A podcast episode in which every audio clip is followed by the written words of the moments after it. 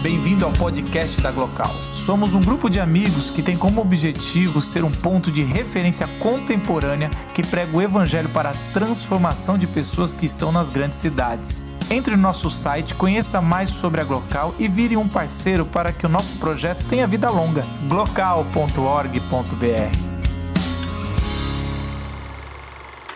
O Vinícius é um poeta interessante porque, um pouco diferente dos demais que a gente conversou, ele foi poeta, foi crítico literário, mas ele teve várias outras atividades. Ele foi diplomata, ele foi dramaturgo, ele foi jornalista, ele foi cantor, ele foi compositor.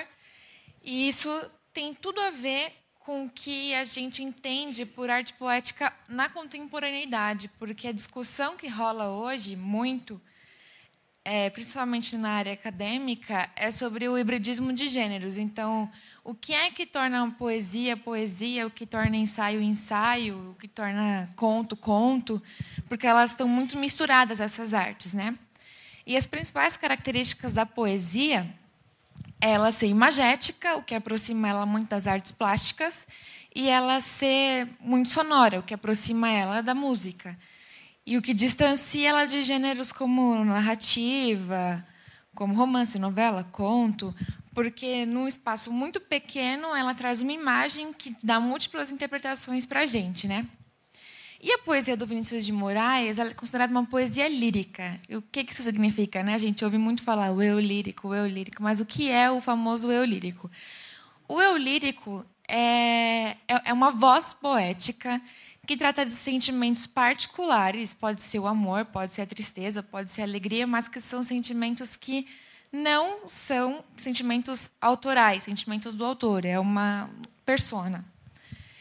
Mas sempre muito pessoal e subjetiva o que ele traz. Né? Então, a poesia do Vinícius de Moraes ela é bem subjetiva e ela é marcadamente amorosa. Então, apesar de ser a obra dele ser meio que catalogada em três fases, o amor é, uma, é um tema que perpassa continuamente a obra do Vinícius de Moraes. Né?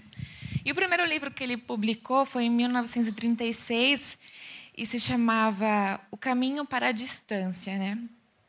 E aí nessa primeira fase ele fala, ele tem uma linguagem erótica, uma linguagem bem sensitiva e, e simples também. Não é uma, linguagem muito rebuscada, o que vai aparecer mais para frente na poesia dele, né? É, a partir da década de 40, mais ou menos, ele se filia ao Partido Comunista e aí a poesia dele se torna mais engajada, é uma poesia muito mais social, voltada para a política. E aí, em 64, como ele era diplomata e a gente já conhece umas características evidentes na, na, na, pessoa do Vinícius de Moraes, né, que ele era um homem boêmio, bebia muito, fumava muito, tinha muitos amores, teve nove mulheres, né, por isso que tinha tanta inspiração para escrever tanto poema de amor. E aí ele vai exilado, né, na ditadura militar, ele não fica no Brasil, ele vai para Portugal.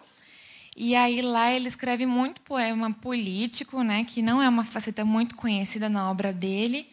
E aí depois ele retorna para cá e aí ele continua escrevendo poesia, mas aí ele fica mais junto à galera da bossa nova, junto com o Tom Jobim, junto com o João Gilberto, o Chico Buarque também, né, que teve exilado com ele em Portugal. E aí o Vinícius de Moraes vai para uma outra fase assim da, da, da obra dele, que é uma fase mais espiritualista, né? Então ele fala bastante de religião, fala muito da natureza, da relação dele com o mar. E aí também é, explode o que ele tinha escrito na década de 50, que é uma das principais peças dele, que é o Orfeu da Conceição, que foi uma peça adaptada também para o cinema, que é baseada na Orestia do Ésquilo, da, na Grécia Antiga. E essa peça conta para a gente a história do Orfeu, que se apaixona pela Eurídice. E, e, e na Grécia Antiga era, as imagens são bem clássicas, mas aí o que o, o Vinícius de Moraes traz para a gente é a imagem do morro, né? o espaço do Rio de Janeiro. E aí ele, Orfeu é um sambista, a Eurídice é uma mulher branca, né? Na peça. E aí é um quarteto amoroso, mais ou menos. Porque tem a Mira, que é apaixonada pelo Orfeu, e tem o Aristeu, que é apaixonado pela Eurídice. E aí o Aristeu mata a Eurídice e a Mira mata o Orfeu. E aí acabou o amor. Então a peça trata de amor, de morte, um pouco de religião pelo contexto que eles estão vivendo, do samba e um pouco da umbanda também. E aí, já bem próximo da gente, o, o Vinícius de Moraes escreve dois poemas que formam um duo no seu último livro, que é A Cidade Antiga e A Cidade em Progresso. E o poema que a Laura apresentou para a gente foi A Cidade Antiga, que, nada, que trata das mudanças que aconteceram no Rio de Janeiro ao longo do tempo. Por isso que se repete muito tempo, tempo, tempo. A palavra tempo aparece 15 vezes no poema, porque o eu lírico está falando o que para gente? É, o Rio de Janeiro ele era assim e agora ele é assim. E o que, que era bom no passado e o que é bom no futuro. Então ele vai trazendo para gente o que, que do passado vai reverberando nesse futuro. E aí o sujeito fala de um tempo presente, sempre com um tom muito de melancolia, de nostalgia, mas principalmente de ironia. Então, as três principais figuras de linguagem que aparecem no poema é, é, é antífrase, que tem relação um pouco com a antítese, que são dois termos de significados opostos numa mesma frase ou numa mesma, estrofe. Então, ele sempre vai trazer, ele traz uma ideia contrária para falar da principal ideia que ele está dizendo. Então, se, ai, nossa, tem prédios, a geometria é diferente, ele está querendo dizer que a geometria do prédio não é melhor do que a geometria do morro, por exemplo. Então, ele vai sempre trazendo é, ideias contrárias às ideias que ele gostaria de falar realmente. E aí, a segunda figura de linguagem que é muito importante no poema é a ironia, que a gente percebe no último verso, quando ele pega e fala: Eis porque, para que volte o tempo, o sonho e a rima, eu fiz humor irônico esta poesia. Então, na verdade, aquele sujeito que estava falando o tempo todo: ah, porque o passado é bom, porque antigamente era isso, isso era vantagem para a gente, na verdade está sendo irônico. Ele entende que o que o futuro está apresentando para a gente também tem coisas boas e não é tudo tão ruim como a gente pensa, né?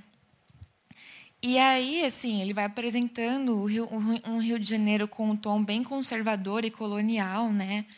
E, a, e outra figura de linguagem muito importante que ele apresenta para a gente é a presopopeia, que é quando você dá características humana, humanas para objetos que são inanimados.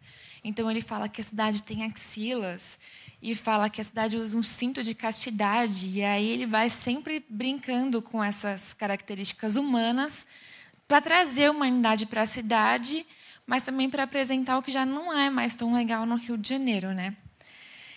E aí, assim, uma coisa mais técnica do poema, que também dá a ideia de longevidade do tempo, é que os versos, assim, em cena, a gente não, talvez não consiga perceber tanto, mas quando a gente vê o poema impresso, é, os versos são versos muito longos, com rimas A, B, B, A e C, C, e, e são versos de cestilhas. Então, todos os versos têm sete sílabas, que são versos bem longos no geral na poesia, né? Só não são só maiores só os, os decassílabos. E aí, além de tratar da arquitetura, do urbanismo da cidade, ele trata do, dos costumes da cidade e a gente percebe também que, apesar de ter passado por essas três fases, né? Uma fase espiritualista, uma fase mais amorosa, uma fase política, as mulheres são a, a grande imagem que aparece no, nos poemas e nas músicas do Vinícius de Moraes, né? E aí, na grafia do poema, quando a, Laura também destacou, que ele fala lugolina, essa palavra ela é muito importante porque ela está falando das mulheres. Por mais que lugolina seja um remédio, né? na época, um remédio de tratamento cutâneo, depois descobriram que a lugolina era um remédio que também tratava de doenças venéreas. Então, aí, explicitamente, ele está falando de de sexualidade, né? E aí ele fala Lugolina, L, as loiras, as ruivas, as morenas. Então ele está falando também de que a relação com a cidade é uma relação social, mas também é uma relação amorosa. E aí ele vai tratando de todos os perfis que formam o contexto da cidade, sempre se colocando em relação ao outro, né? E eu acho que é isso, né, do poema que a gente pode apresentar para vocês assim bem resumidamente no tempo que a gente tem.